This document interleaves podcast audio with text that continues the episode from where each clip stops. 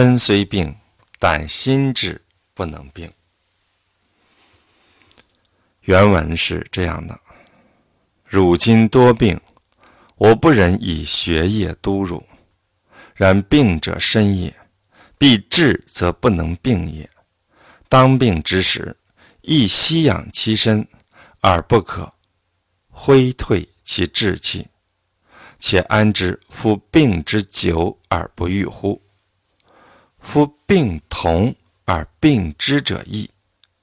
古人有勇病贺者，有勇病马者。贺与马虽病，而其凌云之气、追风逐电之心，故在也。鸡犬岂必不病？而古人无勇之者，彼既不病。故望气高远耳。与相者暴病，志气不少衰，而病且等于无病，何也？立心坚确，阴阳易退而听命也。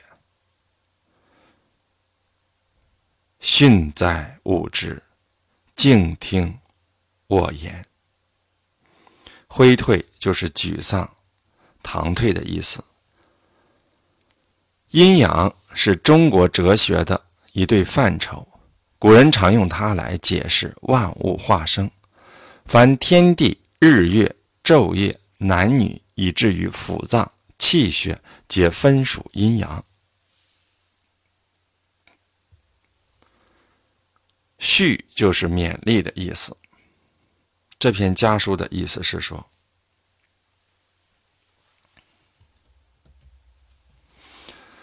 你现在身体多病，我不忍心拿血液来督促你，但是生病的只是身体，一个人的心智就不能病。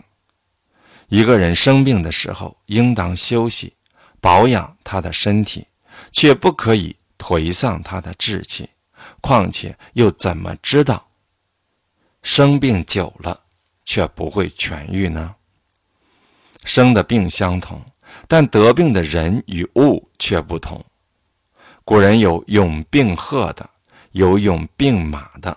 鹤与马即使病了，但是他们那种直上云霄的气概、追风逐电的心智仍然还在。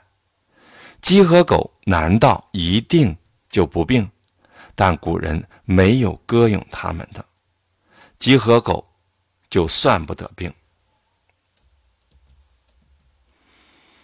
但古人本来就没有谁期望他们能够高飞远跑的。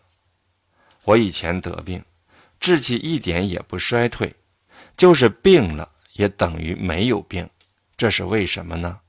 立心坚定不移，阴阳也退下，听从你的驱使了。努力吧，我的侄儿，你一定要慎重的听从我的话。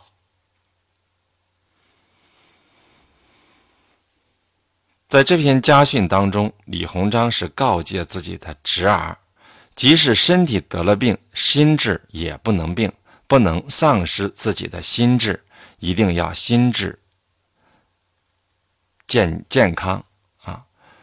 我们也可以从这篇家训当中得到教益。这是李鸿章最后一篇家训。